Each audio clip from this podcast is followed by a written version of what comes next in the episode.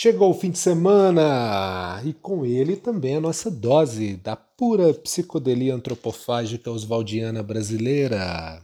Meu nome é Glauber Assis e esse é o 12 episódio do podcast Notícias Psicodélicas da Semana.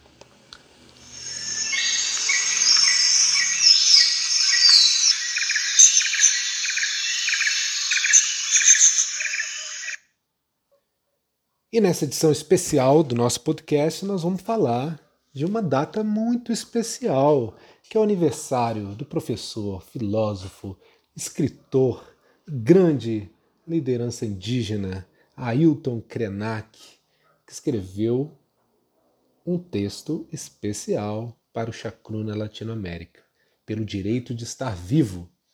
Vamos também falar da arqueologia psicodélica e de ciência psicodélica e sinestesia. Além disso, vamos abordar também as plantas sagradas e o tabaco asteca. Vocês conhecem esse tipo de tabaco? Que tem mais nicotina do que o tabaco que a gente está acostumado a ver por aí nos rapés e nos cigarros. Também temos novidades nas crônicas do Chacruna.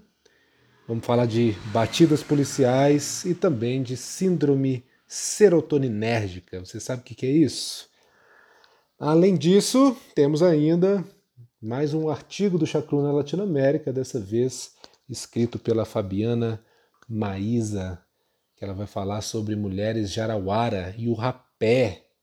No povo jarauara, o rapé é uma prerrogativa, sobretudo das mulheres. E finalmente a gente encerra o nosso giro psicodélico da semana, lembrando aqui dos eventos do Instituto Chacruna estão começando de uma forma alegre, bonita, celebrando a vida, essa dança cósmica.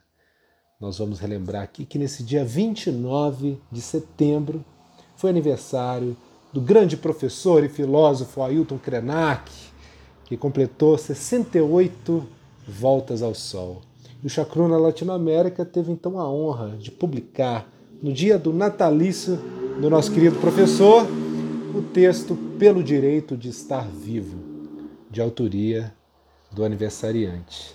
E aqui o Ailton Krenak traz uma reflexão muito importante, provocativa sobre os tempos pandêmicos em que vivemos, a nossa relação com Gaia, com a terra, com o solo, com a água, com os seres espirituais que habitam nesse universo. E aqui eu vou citar só um trechinho dessa porrada em forma de texto que o Ailton nos oferta para que possamos refletir. Abre aspas. Do ponto de vista da consciência social, da compreensão de que nós vivemos uma realidade cortante e que cada pessoa deveria ter consciência da sua responsabilidade em interagir nesse contexto vasto, que é o de um país, de uma nação, de um povo, é quase ficção você dizer que o Brasil é uma nação nós chegamos a uma condição de uma fragmentação, de irritação das relações entre diferentes grupos. Isso se reflete muito nas tais redes sociais, onde as pessoas se ajuntam em algumas bolhas, falam coisas que agradam a cada um e em volta há milhões de outras bolhas produzindo outras narrativas, a maioria delas conflitantes umas com as outras. E desde essa narrativa que diz que você não precisa tomar vacina, aliás, que diz que se você tá, tomar vacina é ruim, é perigoso. Então, toda essa produção de desinformação, essa espécie de cisânia implantada vastamente no meio dessa sociedade, ela corroeu, ela comeu os vínculos que nos constituíam como possibilidade de um povo, de pensar um povo, a semelhança daquilo que o Darcy Ribeiro a vida inteira insistia, de que nós somos um povo do futuro, uma ideia de que nós seríamos a civilização dos trópicos, uma ideia de nova Roma, todo esse sonho da geração de gente como Florestan Fernandes e Darcy Ribeiro e alguns outros que imaginavam que a gente era um projeto em realização de povo. E hoje eles devem estar, então, muito frustrados, né? porque eles estão vendo em que grande blefe está dando essa tentativa de nos constituir como um país, como uma nação. Nós estamos tão fragmentados que a gente não consegue ter nem liderança política capaz de convocar uma conversa pública e reunir alguns milhares de pessoas sem um matar o outro. Nós conseguimos chegar a esse grau de esgarçamento, de erosão dos vínculos entre comunidades e sociedades no nosso país, que a gente, com tristeza, tem que admitir que nós não somos mesmo um povo brasileiro. E ali na frente, o Ailton Krenak complementa que se a gente continuar desse jeito, nós não vamos ser muito diferentes desses filmes de ficção em que uma babá robô cuida das crianças e as pessoas se comunicam através de telas e mandam um beijo para os filhos, para a mãe, para a avó.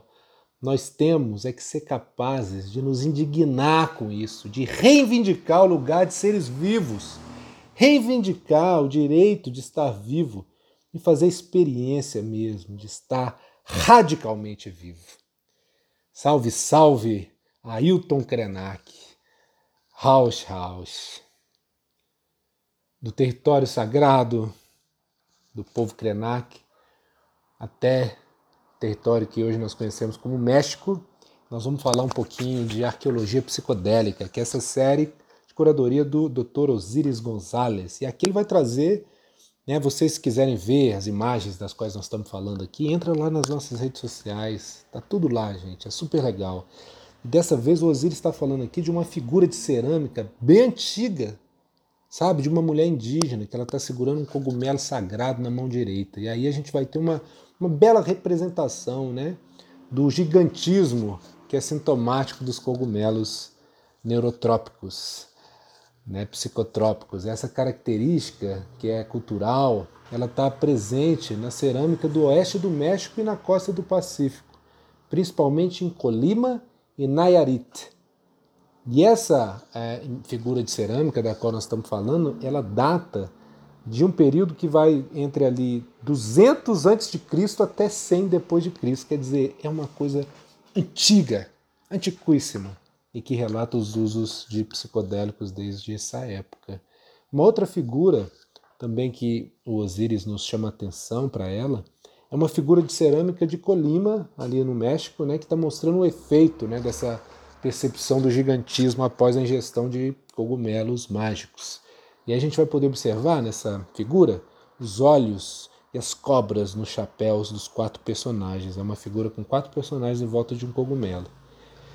É um cogumelo alto, né, do tipo é, de cogumelo que contém psilocibina, do grupo Zapotecorum, de acordo com a classificação aí do pesquisador Guzman. E os quatro personagens aí estão se abraçando, observando com admiração esse cogumelo gigante e que supostamente eles comeram. Né? A gente tem ali também os chapéus, que são cobras, assim como os braços ali, que também são cobras. Né? E as cobras eram muito importantes na religião de vários povos indígenas do México, que consideravam esses animais sagrados, em contraposição aí à versão de alguns grupos cristãos, né, da serpente como representação do mal. Então, para os Nahuas, por exemplo, as cobras representavam um deus.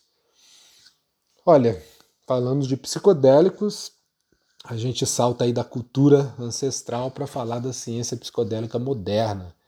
E essa série, né, que tem a curadoria do Dr. Kellan Thomas, vai nos chamar atenção para pesquisas preliminares que sugerem que experiências semelhantes à sinestesia elas são frequentemente relatadas sob a, influência de uma ampla gama de substâncias químicas, embora a incidência, a especificidade química e as características desses efeitos sejam mal compreendidas ainda hoje.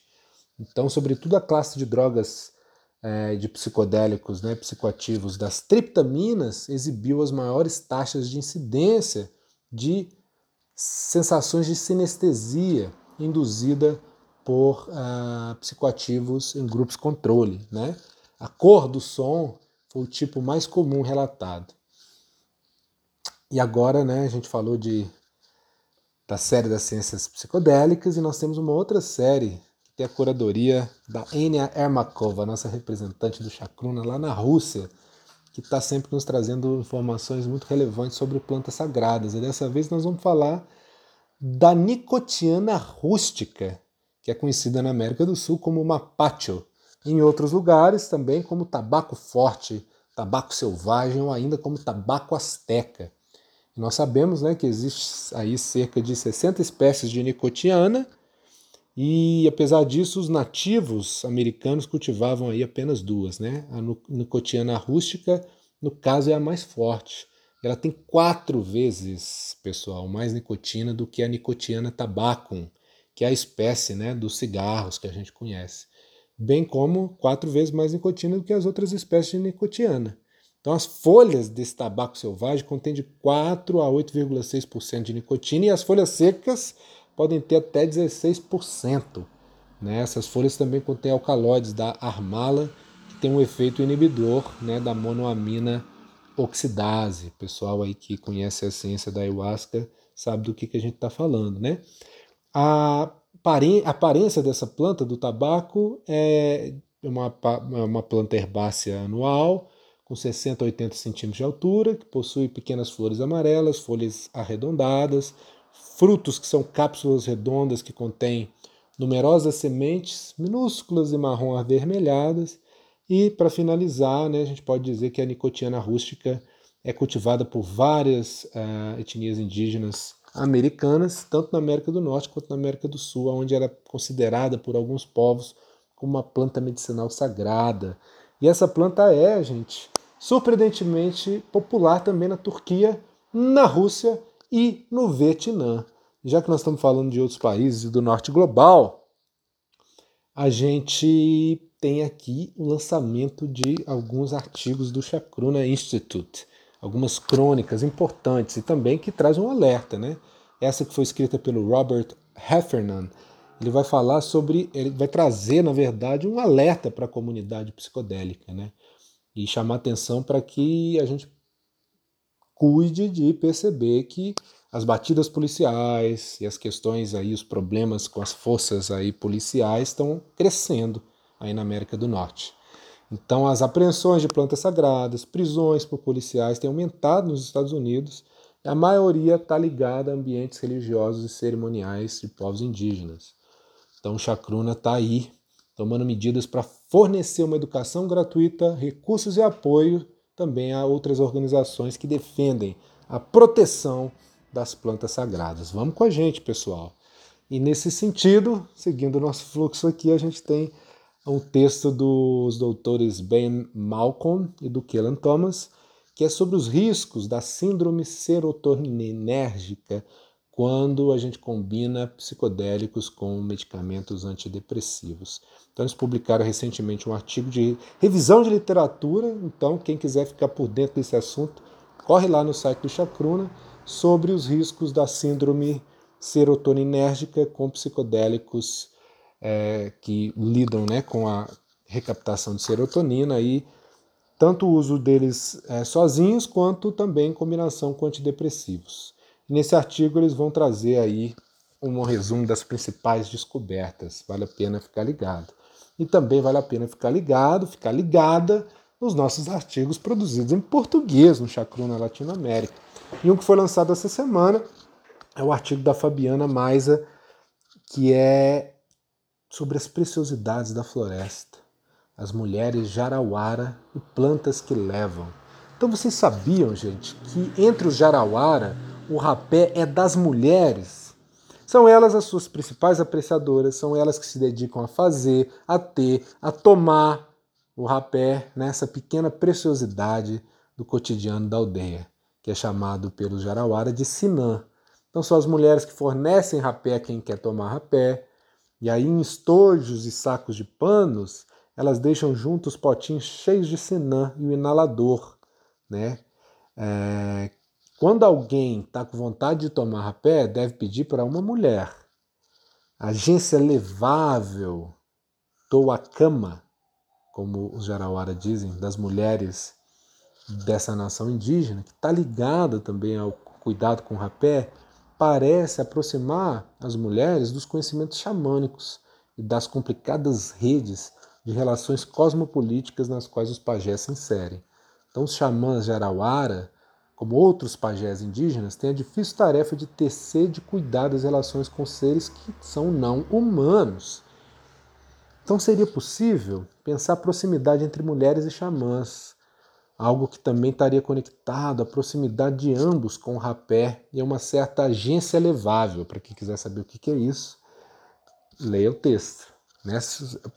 Aí, parafraseando o Timaya, que falava leia o livro, leiam o texto que vai falar sobre essa agência elevável, que é uma agência feminina xamânica, ou uma agência xamânica feminina. Então nós vemos aqui uma política feminina da vida, que quando a gente repara bem, a gente percebe que está mais próxima da ação política do que de uma suposta passividade doméstica feminina. Então são esses os nossos artigos novos da semana. Vale muito a pena vocês entrarem no nosso site. Tem o site do Chacruna Institute em inglês e do Chacruna Latinoamérica em português e em espanhol. Só dá um Google que vocês encontram. Está recheado de coisas super legais, novas, contraculturais, psicodélicas. E psicodélicos são também os nossos eventos. E essa semana a gente teve a terceira edição de uma série muito importante, que é a série sobre patentear as patentes, né? Das patentear o sagrado, as patentes relacionadas às plantas sagradas. Então, o nome da série é Patenteando o Sagrado. E essa edição dessa semana fala sobre, faz a seguinte pergunta: patentear a natureza ou proteger a cultura? E aí eles vão falar de etnofarmacologia e propriedade os direitos de propriedade intelectual indígena. Uma série assim super relevante, muito importante aqui no Brasil, que nós estamos falando sobre PL da ayahuasca e a ausência absurda da consulta prévia aos povos originários para falar da regulamentação, da legalização dessa bebida de origem indígena aqui no Brasil, é importante que a gente esteja atento sobre essas discussões, né? Então, aqui nós temos o biólogo e antropólogo Ian, Ian McGonigal, que vai estar conversando com o Osiris Gonzalez para falar de questões éticas e epistemológicas no estudo científico da medicina tradicional. Muito importante que agora que tem a renascença psicodélica se tornando uma coisa cada vez mais popular, mais mainstream, passando em série do Netflix, no Globoplay e assim por diante, que a gente consiga compreender a urgência da gente poder valorizar, respeitar e dar voz, protagonismo para os povos originários, guardiões de fato de direito desses saberes ancestrais das plantas sagradas. Então, quem quiser assistir esse evento e vários outros eventos que o Chacruna está organizando, pode se tornar um membro do Chacruna. Só olhar lá no nosso site ou também pode conversar conosco para poder assistir esses vídeos, né, que devem ser acessíveis a todas as pessoas. Acessível também é o nosso podcast. Está lá todas as edições 1, 2, 3, 4, 5, 6, 7, 8, 9, 10, 11 e essa, a 12 segunda, totalmente free, grátis, para todo mundo poder ter a sua dose semanal de psicodélicos. E na próxima semana a gente volta com o nosso podcast psicodélico semanal. Vou ficando por aqui desejando a todas e a todos um excelente final de semana. Saudações!